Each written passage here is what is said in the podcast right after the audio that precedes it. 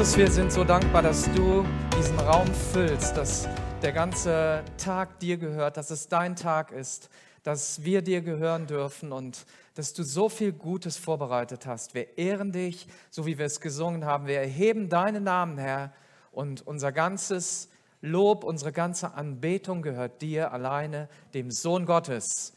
Amen. Ja, ich finde es etwas ganz Besonderes, in diesen Zeiten Gottesdienst zu feiern. Ich freue mich, dass du da bist. Ich freue mich auch, dass hier so eine gute Stimmung ist. Ich habe mal mit den Technikern vor einiger Zeit gesprochen, noch lange vor Corona. Und dann, die haben so ein Messgerät und gucken, dass es hier nicht zu laut ist im Raum. Die sagen immer, wenn die ganze Gemeinde singt, ist es schon so laut, dass der Pegel schon durch die Decke geht. Da können wir gar nichts mehr machen. Ja, und ich habe den Eindruck, wir schaffen das auch mit so wenig Leuten, auch ohne Singen, dass wir klatschen, begeistert sind und es gefühlt in diesem Raum so laut ist. Und ich hoffe auch bei dir zu Hause, dass du einfach merkst, dass es gut ist, dass es laut ist, dass Gott in unserer Mitte ist. Ich guck mal. Ich hoffe, das klappt hier mit dem Mikro. Das ist ein bisschen. Ja, und äh, ich wünsche mir einfach, dass wir auch erkennen, wie gut es ist, dass Menschen zusammenkommen, dass wir Gemeinschaft haben, denn das ist immer Gottes Anliegen. Und das ist auch das Anliegen dieser Kirche, dass wir Menschen zusammenbringen in die Gemeinschaft von Jesus Christus. Wir wollen eine Kirche sein, die Gemeinschaft fördert und die Menschen auch hinzuholt, die noch nicht da drin sind. Und wir wollen inspirierende Gottesdienste haben, die Menschen mitnehmen auf eine Reise. Auch du sollst heute mit auf eine Reise gehen, wo du immer wieder Jesus begegnest und wo Jesus dir Gutes tun kann, dir persönlich ja etwas mitgibt, so diesen Samen, von dem wir eben gehört haben, in dein Herz legt und der bleibt, der nicht weggeht nach diesem Gottesdienst, sondern der aufgeht und Frucht bringt. Und die Bibel sagt, die Frucht ist gut, 30, 60 und 100-fach. Wo gibt es solche Renditen? Ja, wo kannst du so viel bekommen? So viel Prozent. Hast du schon mal an ein Versprechen geglaubt, was dir jemand gegeben hat? Und dann ist es nicht eingetreten. Oder hast du schon mal jemandem etwas versprochen und dann konntest du oder wolltest du es nicht einhalten? Lass uns mal so einen kurzen Moment nachdenken, was das mit uns macht. Was macht das mit dir, wenn du dein Versprechen nicht einhalten kannst oder wenn jemand anders dir etwas versprochen hat?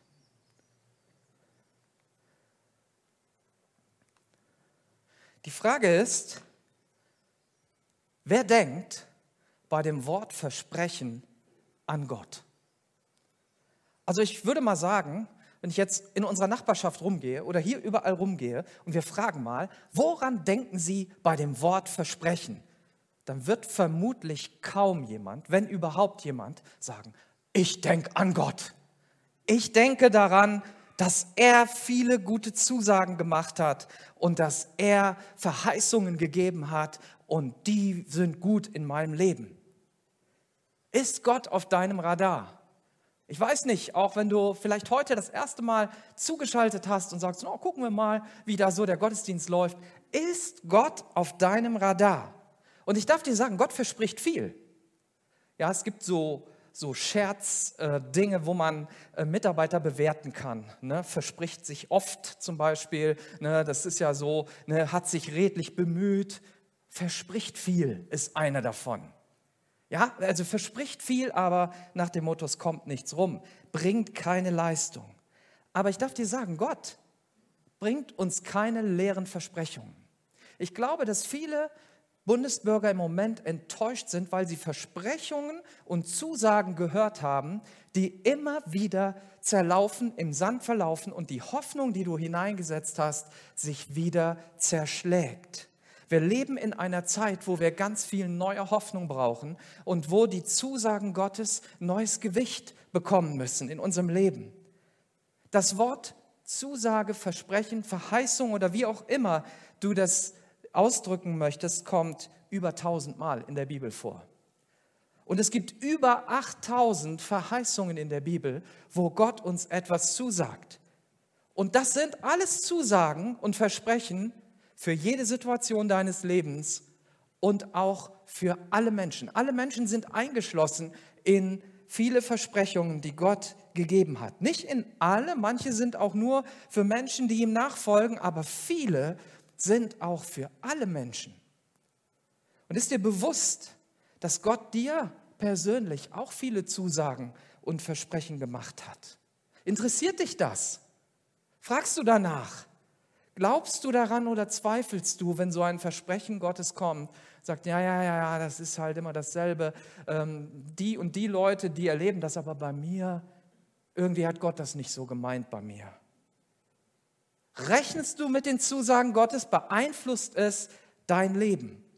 Und ich darf dir sagen, Gott ist kein windiger Vertreter oder irgendwie so ein Sprücheklopfer oder, oder Werbefilmchendreher oder äh, E-Mail-Faker, der dir irgendwelche äh, gespammten falschen E-Mails zustellt, sondern er ist der, der hält, was er verspricht. Herr, dein Wort bleibt für immer und ewig, so unverrückbar wie der Himmel hat es Bestand. Deine Treue zu uns gilt ohne Ende. Das steht im Psalm 119 ab Vers 89. Herr, dein Wort bleibt für immer und ewig. Wie lange ist das? Wie lange ist das? Okay, also auf jeden Fall länger, als wir uns vorstellen können, länger, als wir auf dieser Erde leben werden. Ganz klar, Gottes Wort gilt für deine ganze Lebenszeit und noch für die Zeit danach. Cool. Also unverrückbar. Das heißt, da ist egal, ob Himmel und Erde sich verrücken, ob gerade die, die Dinge durcheinander sind. Gottes Wort hat Bestand. Unverrückbar wie der Himmel hat es Bestand. Und deine Treue zu uns gilt nur noch heute. Ganz schnell zugreifen. Oder? Was steht da? Ohne Ende. Deine Zusage gilt ohne Ende. Gottes Zusagen sind für uns wie eine Lebensversicherung. Ja, auch wenn du dich auskennst in deinen Versicherungsbedingungen, dann wird dich irgendwie so ein Unglücksfall ähm, gar nicht äh, groß beeindrucken. Du sagst, Mensch, ja, ist doch alles abgesichert, was soll ich denn machen? Aber wenn du keine Ahnung hast oder gar nicht weißt, ob du versichert bist, dann wirst du dir Sorgen machen. Wie gut kennst du dich aus mit den Versprechen Gottes, mit der Versicherungspolice Gottes? Das ist eine gute Frage.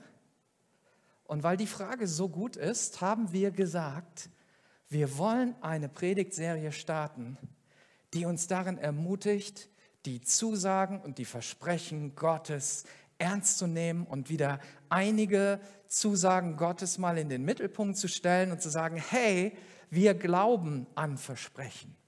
Besonders glauben wir an Versprechen Gottes. Menschen können sich irren, Menschen können uns hinters Licht führen, aber Gott niemals. Unverrückbar ist deine Treue, haben wir eben gelesen. Und leider kennen viel zu wenige Menschen die Zusagen Gottes und verbringen dann viel Zeit damit, sich Sorgen zu machen und sich zu fürchten. Ah, die Zeit gerade jetzt offenbart ist so deutlich. Ja? Also entweder hast du Menschen, die ruhen in, in Gott, in, in irgendwie einer Sicherheit und sagen, ja, wir wissen nicht, was morgen sein wird. Oder du hast Menschen, die sich Sorgen machen. Und es gibt viele Gründe auch, sich Sorgen zu machen. Es, nicht nur, ob dass man sich infiziert, sondern wie sieht es überhaupt aus mit unserer Wirtschaft, mit unseren Kindern, mit meiner Ehe, mit allem Möglichen. Und diese Serie Gottes geniale Versprechen wollen wir mit euch in den nächsten Sonntagen haben. Und wir werden immer wieder in verschiedene Zusagen einblenden über Gottes Hilfe, über Gottes Kraft, über Gottes Weisheit, seine Vergebung, seine Führung, über den Himmel, über die Erlösung und viele, viele andere. Am besten verpasst du keine Folge und kein Thema, wenn du nicht persönlich dabei sein kannst, hast du die Gelegenheit, das ja auf unserer Plattform runterzuladen oder nochmal anzuschauen oder als Podcast zu hören. Und ich glaube, dass diese Predigten dir helfen werden, viel, viel Mut und Zuversicht zu gewinnen für die vor uns liegende Phase, für das, was auf uns zukommt. Und bevor ich in das Thema von heute einsteigen möchte, will ich noch drei grundlegende Dinge über Gottes Zusagen sagen, so eine Art Einleitung in dieses Thema. Und ein wichtige, eine wichtige Grundlage oder eine wichtige Sache ist, dass ähm, du dein Leben auf Gottes Versprechen gründest. Dein Leben soll auf der Grundlage von Gottes Versprechen laufen. Wenn man jetzt sich vorstellt, mein Leben soll auf der Grundlage von Versprechen von Menschen laufen, dann habe ich, äh, bin ich wirklich ein armer Wurm. Ne? Dann, dann habe ich echt an vielen Stellen ein Problem, weil die Menschen ihre Zusagen nicht einhalten können. Aber nehmen wir doch Gott beim Wort und sagen, Gott, du hast es zugesagt, du hast es versprochen und versprochen heißt nicht gebrochen. Bei Gott ist es so. Ne? Versprochen heißt nicht gebrochen. Und zum Beispiel sagt uns der, äh, das Evangelium in Matthäus 4, Vers 4, Gott sagt, oder Jesus sagt hier, der Mensch braucht mehr als nur Brot zum Leben. Er lebt auch von jedem Wort, das aus dem Mund Gottes kommt. Du brauchst diese Worte Gottes für dein Leben. Das ist deine Grundlage, deine Lebensgrundlage. Ja, dein ganzes geistliches Leben wird gefüttert von den ganzen Zusagen und den Worten und den Wahrheiten Gottes. Oder in Sprüche 30, Vers 5 heißt es, was Gott sagt, ist wahr und zuverlässig. Er beschützt alle, die Schutz bei ihm suchen. Und ich glaube, auch gerade jetzt brauchen wir Schutz, wir brauchen äh, Geborgenheit, wir brauchen Sicherheit, wir brauchen einen Raum, in dem wir uns aufhalten können, in dem wir uns sicher fühlen können. Und das ist besonders der Raum von Gottes Zusagen. Ja, das Haus, was er baut, das ist sicher, das stürzt nicht ein. Das Zweite, was wir wissen sollten, wenn wir über Gottes Zusagen reden, ist es, dass Gott zwei unterschiedliche Formen von Zusagen uns gibt. Er macht unterschiedliche Versprechen.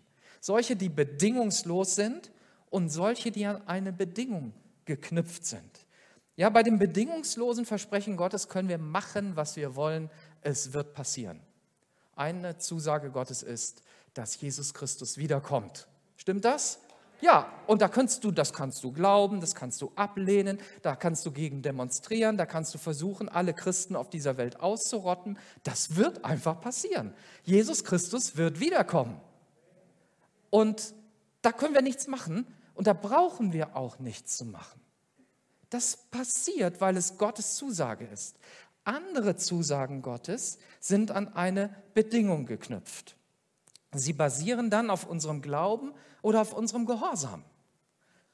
Ein Beispiel finden wir im Johannes 15, Vers 7. Wenn ihr in mir bleibt und meine Worte in euch bleiben, könnt ihr bitten, um was ihr wollt, und eure Bitte wird erfüllt werden. Wow.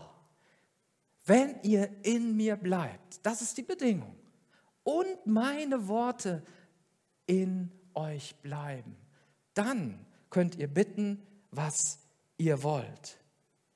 Jesus wird diese Zusage auf jeden Fall einlösen. Und es gibt so andere, die auch an eine Bedingung geknüpft sind, wo es zum Beispiel heißt, bittet und es wird euch gegeben. Sucht und ihr werdet finden, klopft an und die Tür wird euch geöffnet. Oder Jesus sagt, wer zu mir kommt, den werde ich nicht hinausstoßen. Ja, den werde ich nicht von mir weisen, den werde ich nicht wegstoßen. Wenn du heute planst und sagst, ich will Gott näher kommen, kannst du sicher sein, das ist die Zusage Gottes, dass er dich nicht wegstößt. Vielleicht hast du das erlebt in deiner Vergangenheit, in deiner Kindheit, dass Menschen dich weggestoßen haben, dass Geschwister dich weggestoßen haben, Eltern dich weggestoßen haben, irgendwelche Menschen oder dein Ehepartner dich wegstößt. Wer zu mir kommt, den werde ich nicht wegstoßen.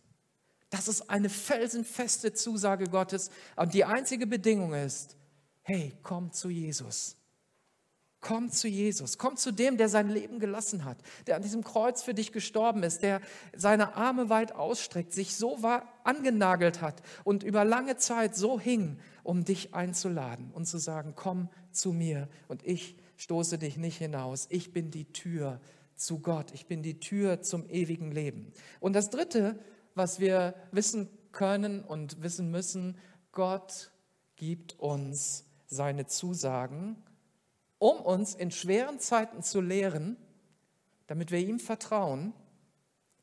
In guten Zeiten kommen wir in der Regel ohne Gott klar. Ne? Viele Menschen haben in guten Zeiten ja gar nicht nach der Kirche gefragt oder nach Gemeinde. Und jetzt in Corona-Zeiten ist einigen doch irgendwie aufgegangen, mein Leben könnte in Gefahr sein. Vielleicht ist es schlau, mal in die Kirche zu gehen. Und manche Kirchen hatten gar nicht auf. Die haben einfach zu.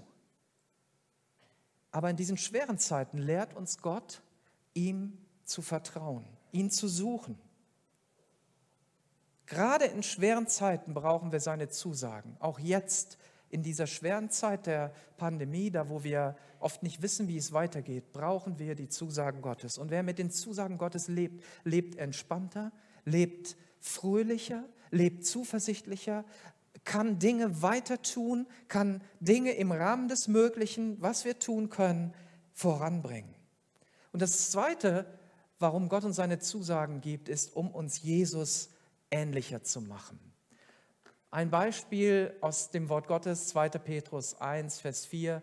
Und durch dieselbe mächtige Kraft hat er uns seine kostbaren und größten Zusagen geschenkt. Er hat versprochen, dass ihr Anteil an seiner göttlichen Natur bekommt, an der göttlichen Natur, die Jesus Christus in diese Welt gebracht hat und die Jesus Christus für uns ist. Er wird zu unserem Bruder, er wird für dich als Mann und als Frau wird er zu deinem Bruder, der dich versöhnt mit dem Vater, der sein Leben lässt und der uns alle göttlichen Zusagen, alle göttlichen Versprechen gibt und wir ihm ähnlicher werden. Und je mehr wir Gottes Versprechen vertrauen, umso stärker wird unser Leben beeinflusst und umso mehr werden wir mit göttlichem Leben gefüllt und umso mehr werden wir so sein wie Jesus. Wir werden so leben wie Jesus. Wir werden so denken wie Jesus. Wir werden uns ausstrecken nach den Dingen, die Jesus gut fand und die Jesus gut findet, wenn wir uns auf die Zusagen Gottes verlassen und sie in uns einlassen. Und heute wollen wir einmal etwas tiefer eintauchen in einen Bereich der göttlichen Zusagen. Und ich habe ihn einfach mal genannt, Gottes geniale Versprechen, wenn wir Angst haben zu versagen. Die Angst vor Versagen beeinflusst sicherlich die meisten von uns. Hast du schon mal Angst gehabt, etwas falsch zu machen? Hast du schon mal dir Sorgen darüber gemacht, ob du genug bist, ob du ausreichst, ob es reicht mit dir? Diese Woche noch habe ich mit einer Frau gesprochen, die beruflich gefordert wird, Englisch zu sprechen. Und diese Frau macht sich große Sorgen, ob sie alles richtig macht. Und das behindert sie. Sie macht sich wirklich Sorgen, sich auf Englisch zu unterhalten. Was ist, sagte sie, wenn ich etwas Falsches sage? Ja, was ist denn dann? Was ist denn dann, wenn ich was Falsches sage? Wisst ihr, was der Mann gesagt hat? Er hat gesagt, ach, mein Englisch ist Kraut und Rüben. Ihr Englisch ist super. Ich rede einfach und ja, irgendwie klappt das schon. Der eine macht sich Sorgen, der andere nicht. Ich war auch jemand, der sich Sorgen macht. Also ich konnte mich gut mit dem identifizieren, was die Frau so gesagt hat. Ich musste ja in meinem Job Englisch sprechen und ich, ihr müsst wissen, ich habe Englisch in der Schule nicht so ernst genommen und habe gedacht, das ist irgendwann vorbei, das braucht kein Mensch. Also zu der Zeit, als ich zur Schule ging, war nur Deutsch gegenwärtig. Es gab ja noch keine Computer und dieses und jenes. Ähm, ja, und ich habe dann in der Computerbranche bin ich gelandet und ja, siehe da, man braucht Englisch. Und ich saß dann weiß ich noch, in einer wichtigen Sitzung, wo nur Englisch gesprochen wird. Ich habe zwar alles verstanden, aber ich habe keinen Ton gesagt, weil ich so eine Furcht hatte. Was wird jetzt sein, wenn ich was Falsches sage? Ja, was wird sein? Und dann musste ich Vorträge halten. Also mein Chef hat schon angedroht, so, das nächste Mal fliegen Sie nach Amerika und dann müssen Sie da den Vortrag halten. Und dann habe ich ganz schnell was gemacht. Ich habe schnell noch ein paar Englischkurse belegt und habe versucht, viele englische Predigten zu hören und so weiter und habe mein Englisch verbessert und es probiert. Und die Frage ist ja, was könnte passieren, wenn wir es einfach versuchen? Was könnte passieren, wenn wir es einfach machen? Und siehe da, du merkst, ich habe mir unnötig Sorgen gemacht. Wie ist das, wenn du beim Geburtstag bist und da sind Menschen, vielleicht Nachbarn, Arbeitskollegen, Freunde, die nicht an Jesus glauben? Dann ist ja die Frage, rede ich jetzt über meinen Glauben, auch wenn so Fragen kommen? Was ist denn, wenn der andere lacht? Was ist denn, wenn ich auf eine Frage mal keine Antwort habe? Hm, damit kann ich mich auch ganz gut identifizieren. Zum Beispiel habe ich immer gedacht, hm, wenn neue Menschen in unsere Kirche kommen und die stehen da im Foyer und gucken irgendwie oder warten auf jemanden, die wollen bestimmt nicht angesprochen werden. Die fühlen sich bestimmt belästigt, wenn ich mit denen rede. Und das hat sich erst geändert, als ich die Ausbildung in den USA gemacht habe und gemerkt habe, was für ein Quatsch das ist in meinem Kopf und welche Ängste da sind und habe mich einfach entschieden und habe mich getraut und bin einfach auf Menschen zugegangen, die ich noch nicht kannte, die das erste Mal vielleicht in unserer Kirche sind, in unserem Gottesdienst sind und habe mit ihnen gesprochen. Und es waren viele gute Gespräche, die ich führen konnte. Bis heute. Meine Angst war nicht berechtigt. Und ich darf dir eins sagen, wenn du das erste Mal in unserer Kirche bist, dann freuen wir dich. Und du kannst wahrscheinlich davon ausgehen, dass Menschen auf dich zugehen und dir einfach auch sagen, wie schön, dass du da bist. Wir sind eine Kirche, die für neue Leute da sein möchte. Wir lieben es, dir zu helfen, ein neues Zuhause zu finden und wir bieten auch da deswegen verschiedene Kontaktmöglichkeiten. Und ihr habt schon von Next Steps gehört, das ist auch eine Möglichkeit, einfach mal hineinzuschnuppern, mal zu gucken. All das tun wir, weil du uns etwas bedeutest, weil es uns etwas bedeutet, dass du deine Begabungen findest und dass du nicht dir Sorgen machst, bin ich genug, kann ich hier mitmachen in dieser Kirche, kann das eventuell sein, sondern du sollst das Gefühl bekommen und auch die Gewissheit haben, ja, wir haben auf dich gewartet. Und ich weiß, dass hier Menschen sind, auch die vielleicht schon länger in unserer Kirche sind, die würden so gerne Teil eines Teams werden oder sie würden so gerne etwas leiten, aber die werden von der Frage umgetrieben, was ist, wenn ich das nicht kann? Was ist, wenn ich etwas falsch mache? Oh, was falsch machen in der Kirche. Geht das überhaupt? Darf man das? Sicherlich, je nachdem, wie wir so drauf sind, haben wir so das Gefühl, wir müssten wirklich alles richtig machen. Aber wir wollen eine Gemeinde, wir wollen eine Kirche sein, in der man Fehler machen darf. Und das ist nicht einfach. Und für mich ist es das Schönste zu sehen, wie Menschen etwas ausprobieren wie Menschen sich hineingeben in eine Sache. Sie machen ihre Fehler und sie lernen daraus. Sie ja, hören vielleicht auch zu und es ist ja nicht immer einfach, Fehler anzusprechen. Ja, wir können ja auch Furcht davor haben, Fehler bei dem anderen anzusprechen. Aber wie lieblos ist es, jemanden einfach laufen zu lassen, wenn man weiß, der oder diejenige könnte es besser machen, wenn wir ihr ein bisschen helfen. Und so ist das mit Kindern. Wir lassen die Kinder ja auch nicht einfach irgendwie was machen, sondern versuchen ihnen zu helfen. Und je jünger sie sind, umso mehr helf, hilft man ihnen. Und je älter sie werden, umso mehr hilft man ihnen, selbstständig zu werden. Und das ist ja auch das Prinzip, was wir hier anwenden wollen. Und deshalb ähm, darfst du nicht die Sorge haben. Ja, was ist, wenn ich demjenigen jetzt was sage? Schmeißt er dann vielleicht alles hin? Sondern dass wir in eine Kultur hineinkommen, eine Haltung hineinkommen, dass wir nicht Angst davor haben, dass jemand mal etwas reflektiert und dass wir auch nicht Angst davor haben, dem anderen ein konstruktives Feedback, so sagt man das ja heute, zu geben. Also eine ehrliche, einen ehrlichen Spiegel mal vorzuhalten und zu sagen, schau mal, so sehe ich das. Ich weiß, wie manchmal der ein oder andere kam, wo wir mal so ein bisschen Zeit hatten und dann gesagt hat, du Michael, ich muss dir mal was sagen. Und wie sie fast, ja, ja, so Angst hatten, Sorge hatten. und mir etwas gesagt haben, was ihnen aufgefallen ist an mir. Und sie sagten dann oft, ich wusste ja nicht, wie du reagierst. Vielleicht wirfst du mich raus oder du, du willst mit mir nichts mehr zu tun haben. Aber wenn wir ehrlich sind miteinander, dürfen wir uns die Dinge anhören. Und ich habe einfach zugehört, auch wenn mir das nicht gefallen hat, was ich gehört habe, aber ich habe angefangen, an diesen Dingen zu arbeiten.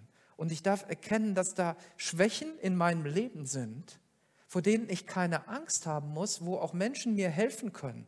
Und deshalb wollen wir gerne eine gesunde Feedback-Kultur in unserer Gemeinde haben. Wir wollen offen darüber reden.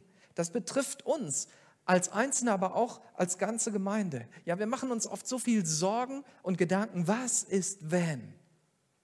Ja, wir treiben uns, also ich habe auch gerade drei große Baustellen, wo ich auch nicht weiß, wie das funktionieren soll, wo ich mir tatsächlich Sorgen mache, sage, Herr, das ist zu viel, das kann nicht funktionieren. Und dann ist da diese Angst zu versagen, es nicht zu schaffen. Eine große Baustelle wird sein, wir möchten gerne nach Leverkusen gehen. Und wir haben die ersten kleinen Schritte getan, aber jetzt sollen die nächsten Schritte kommen. Und dann kann natürlich die Frage schnell kommen, was ist, wenn das nicht klappt? Wenn es schief geht, wenn wir das nicht schaffen, wenn das Team zu klein ist oder wir nicht genügend Finanzen haben. Ja, über diese Dinge müssen wir reden. Und wir müssen auch über den Weg reden, dass er nicht einfach ist. Aber hat Gott nicht zu uns gesprochen? Hat Gott uns nicht Mut gemacht? Ist es nicht sein ausdrücklicher Wunsch, dass wir das tun, dass wir mehr Gottesdienste auf die Beine stellen und auch Gottesdienste an einem anderen Ort haben? Hat er nicht zugesagt, dass er uns helfen will? Was wäre, wenn das alles wahr wird und wenn dort in Leverkusen Kleingruppen entstehen? Was wäre, wenn dort ein Gottesdienst entsteht, in dem Menschen, an dem Menschen teilnehmen, die von diesem Gottesdienst hier gar nichts wissen? Wenn dort eine Jugendgruppe entsteht, wo viele junge Menschen kommen und sagen, das ist der beste Ort in der ganzen Stadt. Wenn dort ein Kindergottesdienst stattfindet, der Kinder begeistert und sie zu ihren Eltern sagen, lass uns in diese Kirche gehen, ich will da sonntags hin. Oder wenn viele ältere und einsame Menschen sagen, hier finde ich Familie. Nicht wahr, Helga? Hier finde ich Familie. Ist das nicht schön, eine Familie zu finden? Stellt euch das mal vor. Und wir können entscheiden, auf wen wir hören. Ob wir auf Gott hören wollen, der hineinspricht, oder ob wir auf unsere Gedanken hören wollen. Und ich möchte zum Schluss dieser Predigt uns vier ähm, hilfreiche Wahrheiten geben und auch vier Aktionsschritte, die uns helfen, die Ängste, die wir haben, zu neutralisieren. Diese ganze, ganzen Dinge mal unter die Zusagen Gottes zu stellen, zu sagen, jo, da ist Angst, da sind Dinge, die mich bewegen, da sind Dinge, mit denen ich nicht klarkomme, aber Gott ist größer. Die erste Wahrheit ist, und die wird uns jetzt wohl kaum überraschen, jeder Mensch macht viele Fehler. Einige schütteln den Kopf, da sprechen wir nachher nochmal drüber. Ich glaube, da müssen wir, äh, wir nochmal an dem Verständnis arbeiten. Jeder Mensch macht viele Fehler. Jakobus 3, Vers 2 sagt, wir sind in vieler Hinsicht fehlerhafte Menschen. Oder die Zürcher Übersetzung drückt es so aus, wir sind in vieler Hin, ähm, jetzt habe ich das zweimal dahin geschrieben, genau, habe ich die andere Übersetzung gar nicht gemacht. Also kann ich es nochmal wiederholen, wir sind in vieler Hinsicht fehlerhafte Menschen. Prediger 7, Vers 20, denn es gibt keinen Menschen auf der Welt, der sich in allen Lebenslagen richtig verhält und niemals irgendetwas Schlechtes tut. Das ist erstmal die Realität, das ist die Wahrheit. Das heißt, Fehler zu machen gehört zu unserem Menschsein. Es ist Teil unseres Menschseins und Gott hat diese Fehler bereits einkalkuliert. Gott ist nicht entsetzt. Oh, die Sabine, jetzt hat sie einen Fehler gemacht. Gott ist nicht entsetzt. Er weiß, dass wir fehlerhafte Wesen sind und dass wir erlösungsbedürftig sind, dass wir seine Hilfe brauchen So hat Gott uns angelegt. Die zweite Wahrheit ist, kein Fehler ist endgültig, es sei denn, wir geben auf. In Sprüche 24, Vers 16 heißt es, der Gottesfürchtige kann siebenmal fallen und wird doch jedes Mal wieder aufstehen. Also hier, wir reden hier nicht von irgendwem, sondern die Bibel spricht von gottesfürchtigen Menschen, die Gott fürchten, die so leben, wie er es will. Und die Bibel sagt, der kann siebenmal fallen, aber er wird wieder aufstehen. Und das zeichnet diejenigen aus, die nicht in ihrer Fehlerhaftigkeit bleiben. Sie stehen aus dem Fehler, aus dem Versagen wieder auf. Jesaja 42, Vers 3 sagt uns, das geknickte Schilfrohr wird er nicht abbrechen und den glimmenden Docht nicht auslöschen. Unbeirrbar setzt er sich für das Recht ein. Gott kennt unsere Fehler und Gott knickt uns nicht noch ab, wenn wir oder reißt uns noch ab, wenn wir schon eingeknickt sind oder wenn der Docht nicht mehr brennt und nur noch glimmt, dann wird er alles tun, dass das wieder entflammt wird. Er wird alles tun, dass wir wieder aufstehen, dass wir wieder in unsere Bestimmung hineinkommen. Ist das nicht cool? Ist das nicht ein guter Gott, der so denkt und so handelt und nicht, ja, viele denken ja, das ist mit der großen Route, ne, und der haut dann nochmal richtig drauf. Wie konntest du auch nur das Feuer ausgehen lassen? Oder wie konntest du dich abbrechen lassen? Wie ist das möglich? Nein, Gott richtet uns wieder auf. Die dritte Wahrheit ist, jeder Fehler ist eine Möglichkeit, besser zu werden, wenn wir daraus lernen. In Sprüche 28, Vers 13 heißt es, Menschen, die ihre Verfehlungen verheimlicht haben, haben keinen Erfolg. Aber alle, die ihr Unrecht bekennen und, auf, und ihr Unrecht aufgeben, finden Gottes Erbarmen. Das ist immer die Botschaft der Bibel, dass die Bibel uns sagt, ja, du bist ein fehlerhafter Mensch. Und so wie du bist, in deiner, ja, so wie wir auf diese Welt gekommen sind, können wir nicht in Gottes Reich kommen. Wir müssen neu geboren werden durch Jesus Christus. Wir brauchen neues Leben aus Jesus Christus. Wir brauchen es, dass wir unsere Fehler bekennen und sagen, Gott, ich bin schuldig geworden vor dir, aber vergib du meine Schuld. Und das verändert so viel. Das bietet die Möglichkeit, in ein neues Leben hineinzugehen. Und dann sagt die Bibel, dass er unsere Fehler zudeckt, dass er die Fehler vergibt. In 1. Korinther 10, Vers 11 wird uns etwas beschrieben über diese, ja, die vielen Menschen, die in der Bibel gezeigt werden. Alle diese Dinge, die damals mit unseren Vorfahren geschehen sind, heißt es in 1. Korinther 10, Vers 11, waren ganz grundlegende Beispiele. Sie sind als Ermutigung und Ermahnung für uns aufgeschrieben, damit wir ihre Fehler nicht wiederholen. Wir können aus dem Wort Gottes heraus so viel lernen, ein Leben zu führen. Deswegen sagt ja auch ähm, der Timotheusbrief, das Wort Gottes ist uns gegeben, damit wir in dieser Fülle Gottes leben können, erkennen können, wo wir fehlerhaft sind. Aber es gibt uns auch die Kraft, um in diesem Wort Gottes zu leben. Die vierte Wahrheit ist, egal was passiert, Gott hat versprochen, es zu deinem und zu unserem Besten zu gebrauchen. Du kannst den größten Klogriff gemacht haben und alles in den Sand gesetzt haben. Gott ist immer noch aus dieser, aus dieser, ja, in der Lage, aus diesem Mist dumm zu machen, etwas zu düngen in deinem Leben und dich zu befeuern zu einem neuen Leben. In Römer 8 heißt es, ist ein recht bekannter Vers vielleicht bei einigen, Römer 8, Vers 28, das eine aber wissen wir. Ne? Das ist diese Gewissheit. Wer Gott liebt, den dient alles, was geschieht zum Guten. Dies gilt für alle, die Gott nach seinem Plan und nach seinem Willen zu neuem Leben erwählt hat. Wir wissen, dass uns alles zum Guten mitwirkt. Und selbst wenn wir das nicht erkennen, auch Corona, wird uns zum Guten mitwirken. Ich sehe noch nicht wo. Im Moment fehlt mir da noch das Verständnis, aber wer weiß, später werden wir sehen, was Gutes daraus geworden ist und, oder was daraus noch wächst.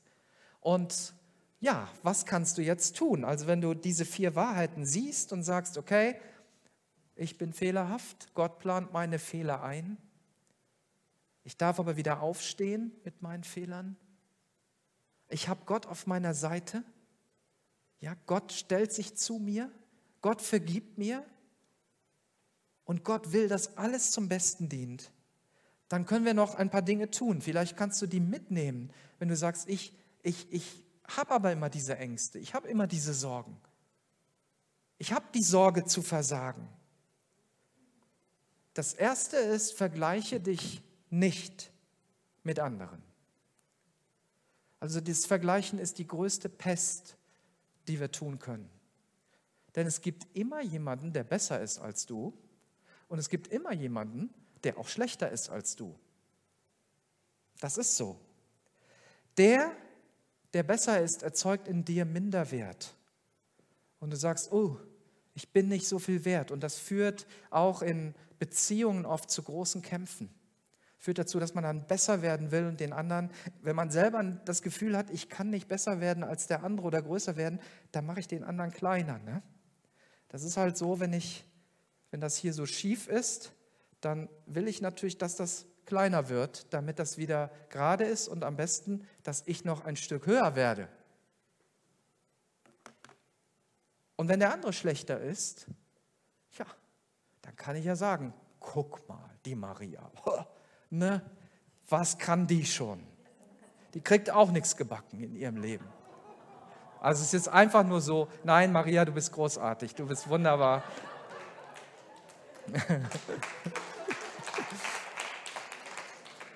So, und meine Schwester Silvia wird jetzt gezählt haben und gesagt, großartig, war dabei.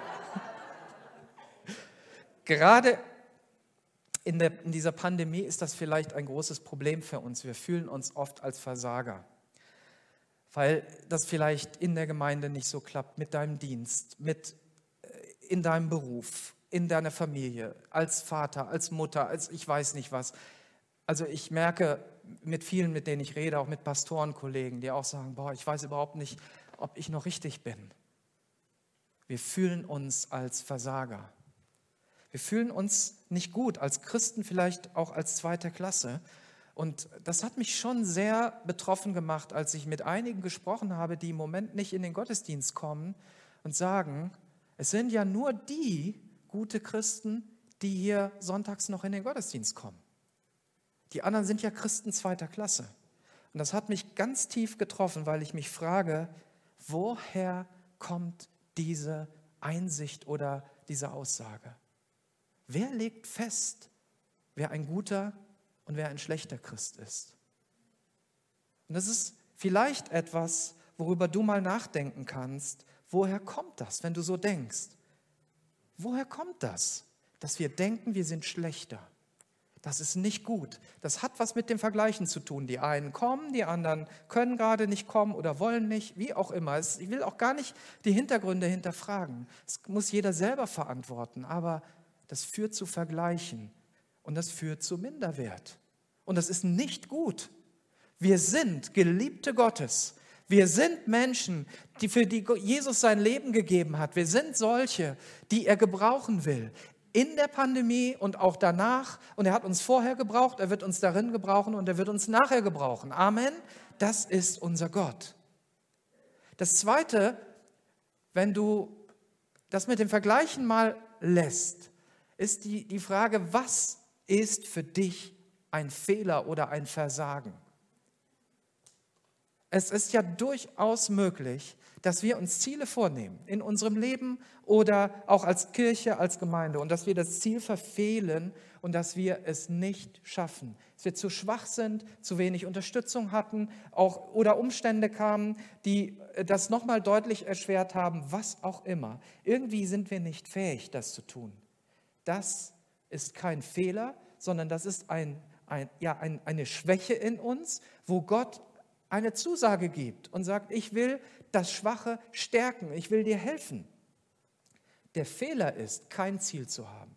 Der Fehler ist, es nicht zu versuchen und nicht um Hilfe zu bitten. Das ist ein Fehler in unserem Leben. Es ist ein Fehler, Gott nicht um Hilfe zu bitten und zu sagen, Gott, vergib mir meine Schuld. Ich sage dir das, auch wenn du vielleicht denkst, ich, du bist ein guter Mensch, aber es ist, und du brauchst Gott nicht. Es ist ein Fehler, Gott nicht einzuladen, nicht es mit ihm zu versuchen, nicht zu sagen, Gott, irgendwie passt das nicht in meinen Kopf, aber wenn es dich wirklich gibt, dann will ich es mit dir versuchen und ich bitte dich um Hilfe. Hebräer 11, Vers 6 sagt, ihr seht also, dass es unmöglich ist, ohne Glauben Gott zu gefallen. Wer zu ihm kommen möchte, muss glauben, dass Gott existiert und dass er die, die ihn aufrichtig suchen, belohnt. Da ist wieder diese Bedingung dabei. Gott will nur eins. Er möchte, dass du ihn aufrichtig suchst. Er will nicht, dass du perfekt bist, dass du deine Fehler in den Griff kriegst und sagst, jetzt muss ich erstmal ja, mich, mich schön anziehen und alles schön machen in meinem Leben, damit ich mal vor Gott treten kann. Hey, unsere Kleider sind immer die zerlumptesten Sachen, selbst wenn du das Beste nimmst. Gott hat neue Kleider für uns in Jesus Christus. Er zieht uns ein Kleid an, das alle Schuld zudeckt, das alles abwäscht, wo jeder Schmutz und jeder böse Gedanke, jede böse Tat unseres Lebens reingewaschen wird und wir vor ihm stehen als seine geliebten Kinder.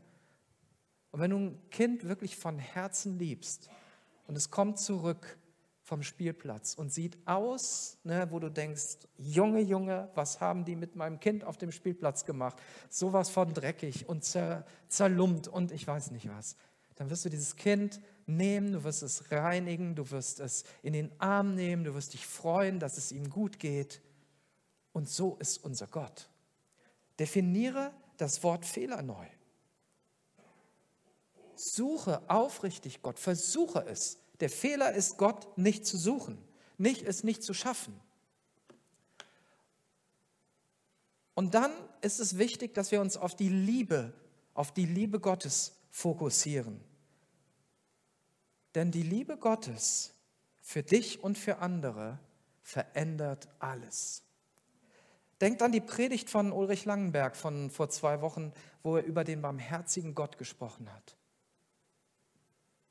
Wir haben so, eine, ähm, so ein kleines Statement aus dem Gottesdienst rausgegeben, wo es heißt, Gott ist kein zorniger Gott, sondern ein barmherziger Gott. Und da kamen einige Rückmeldungen, die gesagt haben, aber guck mal, in dieser Bibelstelle, da und da und da und da steht das auch. Ulrich hat das ja sehr gut erklärt, ihr könnt ja da nochmal hineinhören. Gott ist barmherzig, geduldig und von großer Güte. Und bis er zornig wird, da braucht es lange.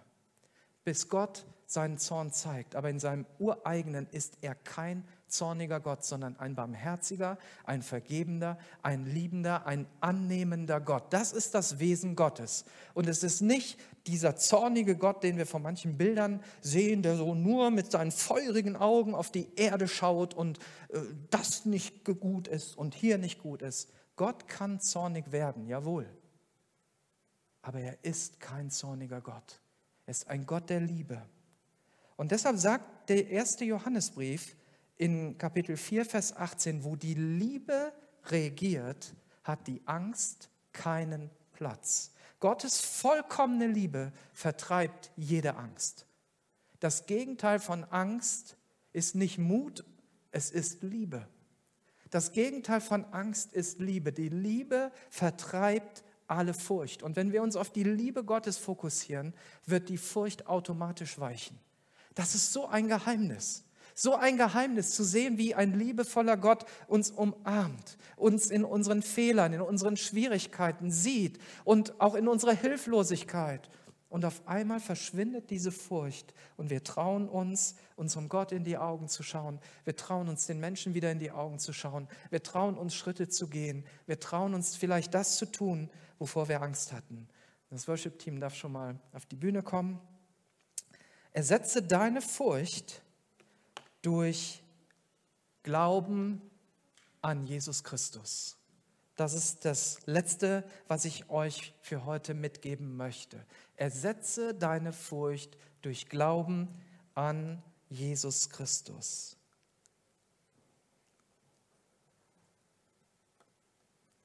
2. Korinther 1, Vers 20, was immer Gott an Zusagen gemacht hat, in seiner Person, in Jesus Christus, finden sie alle ihre Erfüllung.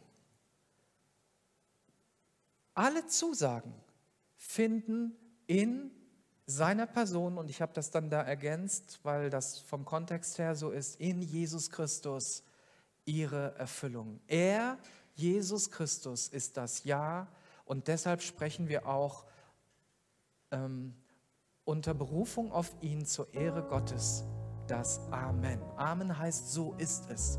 Er ist das Ja. Wenn du Gott beschreiben willst oder Jesus beschreiben willst, dann kannst du ihn auch mit Ja beschreiben. Er ist nicht der Nein-Gott. Sagt, nein, das gefällt mir nicht und das darfst du nicht. Es ist der Ja-Gott, der sagt, ja, komm zu mir. Ja, ich helfe dir. Ja, du bist mein geliebtes Kind. Ja, du hast die Möglichkeit, zu mir zu kommen, deine Schuld zu bekennen. Und alle Zusagen finden in Jesus die Erfüllung. Und wenn wir Jesus haben in unserem Leben, dann sagt die Bibel, haben wir das Leben und alle Zusagen gehören uns. Das ganze Erbe Gottes, die ganzen Verheißungen Gottes, alles, was er gesagt hat, gehört uns in Jesus. Oder wenn wir im Philipperbrief 4, Vers 13 lesen, denn alles ist mir möglich durch Christus, der mir die Kraft gibt, die ich brauche. Oder Jesaja 41, Vers 10. Fürchte dich nicht, denn ich stehe dir bei. Hab keine Angst, denn ich bin dein Gott. Ich mache dich stark, ich helfe dir. Mit meiner siegreichen Hand beschütze ich dich. Und meine letzten Bibelverse für heute. Der Herr ist mein Hirte, lesen wir im Psalm 23. Darum leide ich keinen Mangel. Er bringt mich auf Weideplätze mit saftigem Gras und führt mich zu Wasserstellen, an denen ich ausruhen kann. Er stärkt und erfrischt meine Seele. Er führt mich auf rechten Wegen und verbirgt sich dafür mit seinem Namen. Und selbst wenn ich durch ein finsteres Tal gehen muss, wo Todesschatten mich umgeben, fürchte ich mich vor keinem Unglück. Denn du, Herr, bist bei mir, dein Stock und dein Hirtenstab geben mir Trost.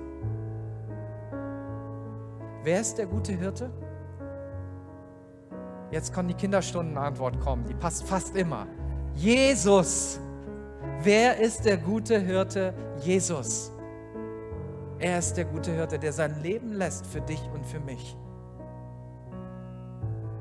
Er hat sein Leben gelassen und seine Liebe gegeben, damit du ohne Angst leben kannst, damit du in Liebe leben kannst, damit du wieder aufstehen kannst, wenn du gefallen bist, dass du seine Hand ergreifen kannst, er dir hilft oder vielleicht auch jemand aus der Gemeinde, dass wir als geistliche Geschwister uns gegenseitig tragen und stärken und aufheben. Und ich möchte noch mit uns beten und ich bin sicher, dass Menschen hier sind, die sagen, ich möchte Ja sagen, ich möchte diese Schritte gehen, auch wenn es mir schwer fällt. Auch wenn du online dabei bist, wir machen dir so einen Mut, diese Schritte zu gehen. Schau dir gerne diese Predigt nochmal an, wenn sie wieder hoch, wenn sie hochgeladen ist und geh diese Dinge noch einmal durch. Du darfst uns auch gerne schreiben. Wir antworten wirklich gerne. Und wenn du heute hier bist und sagst, ich will diesem Jesus begegnen, dann geh nicht nach Hause heute, sondern sag, ja Jesus, ich bin dabei. Ja, egal, ob du jetzt hier in diesem Raum bist, ob du im Untergeschoss bist, ob du zu Hause bist, mach das heute fest.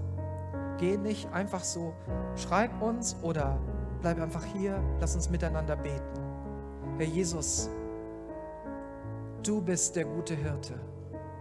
Du bist der, der sich geopfert hat, der einen Plan hat für unser Leben der eine Berufung gelegt hat auf jeden einzelnen von uns.